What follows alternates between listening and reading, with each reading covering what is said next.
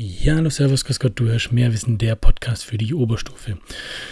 Wenn ich dir folgende Namen vorlese, ähm, ist vielleicht die Frage, kennst du die, wer ist das überhaupt und was haben die gemacht?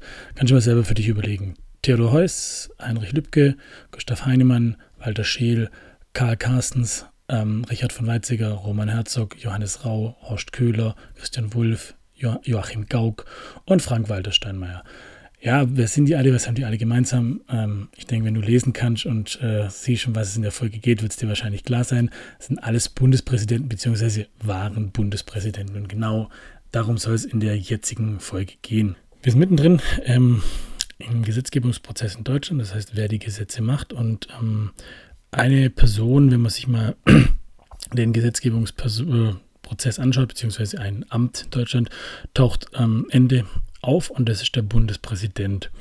Das ist letztlich quasi die, die letzte Instanz, bevor dann tatsächlich ein Gesetz verkündet wird. Und bevor es dann da ist, ist die Frage natürlich, wer ist der Bundespräsident und ähm, ja, was hat er für Befugnisse?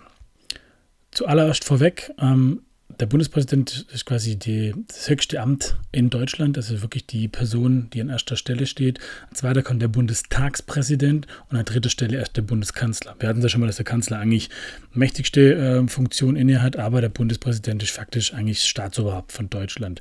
Ähm, hat aber tatsächlich gar nicht so viel Macht, wie wir gleich noch sehen werden. Wenn man sich jetzt anschaut, wer denn bisher Bundespräsident in Deutschland war, dann sieht man und fällt einem vor allem ein paar Dinge recht schnell auf. Ähm, wir haben aus unterschiedlichsten Parteien Bundespräsidenten, FDP, CDU, SPD, aber auch einen Parteilosen. Joachim Gauck war parteilos. Also das heißt, man muss nicht unbedingt einer Partei angehören. Die einzige Bedingung ist tatsächlich, man muss über 40 Jahre alt sein, also dass man bestimmte Erfahrung mitbringt. Da ist tatsächlich das ein alter geknüpftes Amt. Ähm, und wenn man sich dann noch anschaut, äh, die Dauer ähm, von wann bis wann die immer ge ähm, geherrscht Bundespräsident waren, also im Amt waren, dann sieht man so im Schnitt zehn Jahre. Ähm, das heißt, der Bundespräsident wird nicht für zehn Jahre gewählt, aber für fünf Jahre und kann einmal wiedergewählt werden. Man kann nicht den Angie machen und tausendmal wiedergewählt werden, sondern tatsächlich als Bundespräsident, das geht nur einmal. Das kennt man zum Beispiel aus Amerika auch, da wird der Präsident auch nur einmal wiedergewählt. Da kann man insgesamt zehn Jahre, aber es gibt auch ein paar, ähm, die kürzer waren. Ähm, zum Beispiel Horst Köhler war nur sechs Jahre, das heißt, er wurde einmal wiedergewählt und dann hat er Schabert selber zurückgetreten. Und Christian Wulff war sogar nur zwei Jahre. Der ist aufgrund ähm, eines Skandals dann mehr oder weniger ähm, auch zurückgetreten worden, wenn man so will. Und was natürlich auffällt, sind natürlich alles alte, weise Herren, alles Typen. Ähm, haben bisher noch keine Frau gehabt. Und, aber es dürfte theoretisch auch eine Frau sein, also muss kein Mann sein. Und jetzt ist die Frage, wer ist überhaupt der Bundespräsident? Und ich habe schon gesagt, Staatsoberhaupt von der Bundesrepublik Deutschland.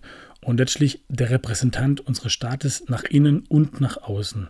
Aber ganz wichtig, ich habe schon gesagt, eigentlich hat er gar nicht so viel Macht. Äh, das hängt einfach damit zusammen, dass früher der Präsident in der Weimarer Republik sehr stark war. Der Reichspräsident ähm, hatte sehr viel Macht. Der konnte ähm, Kanzler entlassen, das Parlament auflösen, alles Mögliche. Er hatte den Oberbefehl über das Militär. Und eben als Hitler das dann als ähm, Amt inne hatte, war das alles semi-gut. Und deswegen hat man gesagt, man möchte eigentlich nicht mehr so eine mächtige Position haben und hat die, die Macht des Präsidenten stark geschwächt. Ähm, das sieht man in anderen Ländern eben nicht so. Da ist der Präsident tatsächlich ähm, sehr, sehr stark, also quasi die Exekutive, bei uns eben nicht. Was darf jetzt aber eigentlich der Präsident?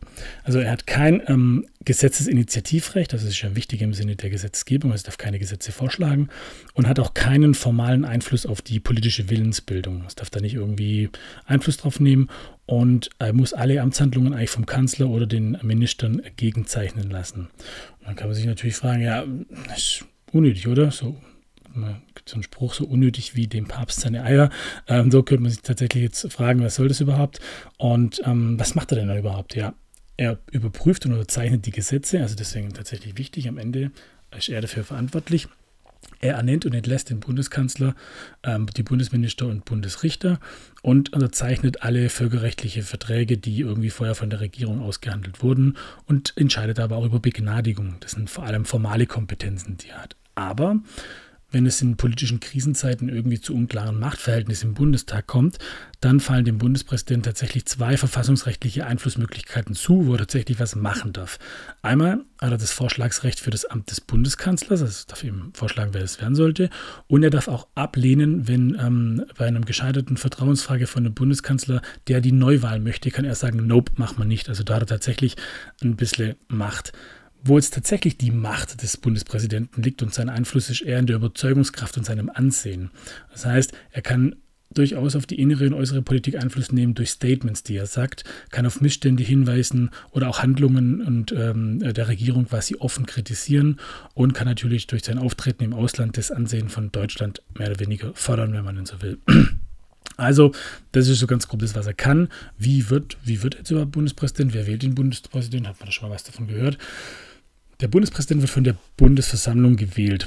Bei der letzten ähm, Wahl des Bundespräsidenten Frank-Walter Steinmeier, also bei der Wiederwahl, das war ähm, im Februar, 13. Februar müsste es gewesen sein, äh, 2022, ähm, da haben 1472 Mitglieder gewählt bei der Wahl. Da davor waren es, glaube ich, 1, 2. Das werden mehr. Warum werden das mehr? Einfach, wenn der Bundestag größer wird, dann werden auch die Mitglieder größer, die den ähm, Bundespräsidenten wählen, weil die Hälfte dieser Bundesversammlung stellt die Abgeordneten des Bundestages. Und wenn die mehr werden, dann wird es auch insgesamt mehr.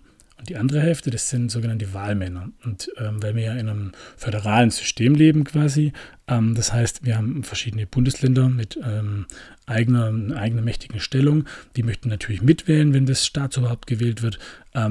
Und die schicken sogenannte Wahlmänner, also die Land Länderparlamente und das macht die andere Hälfte aus. Und je größer das Bundesland ist, desto mehr Wahlmänner dürfen die dann schicken. Und die Wahlmänner sind meistens, müssen gar nicht Politiker sein, das sind tatsächlich auch Leute aus dem öffentlichen Leben. Da sieht man unterschiedlichste Typen, die da ähm, tatsächlich auftreten. Das können Schauspieler sein, Sportler sein, was auch immer. Ähm, genau. Und ähm, meistens kommen die 30 Tage vor dem Ende der, Kandidat der Kandidatur eigentlich zusammen. Und dann gibt es drei Wahlgänge. Ähm, und beim ersten Wahlgang und beim zweiten braucht man die absolute Mehrheit, also über 50 Prozent der Stimmen. Und ab dem dritten reicht dann auch die relative Mehrheit. Ähm, genau. Ähm, und das hat insgesamt eigentlich auch immer ganz gut geklappt. Nur wenn es die Situation theoretisch eintreten würde, ähm, dass äh, dass auch beim dritten Wahlgang dann quasi, dass die stimmgleich wären, dann könnte tatsächlich sogar das Los entscheiden. Genau. Zwölf Bundespräsidenten ähm, hat, haben wir bisher gehabt quasi und ja, das heißt, bei der Gesetzgebung wirken die gar nicht so viel mit, sondern unterschreiben eigentlich am Ende nur und das war's. Ähm, trotzdem interessant vielleicht das zu wissen, weil die wenigsten wissen wirklich was über das Staatsoberhaupt. Ihr wisst jetzt auch nicht alles, aber ihr wisst mehr und genau darum geht es in dem Podcast. Mehr Wissen, egal wie man es dreht, es bleibt Qualität.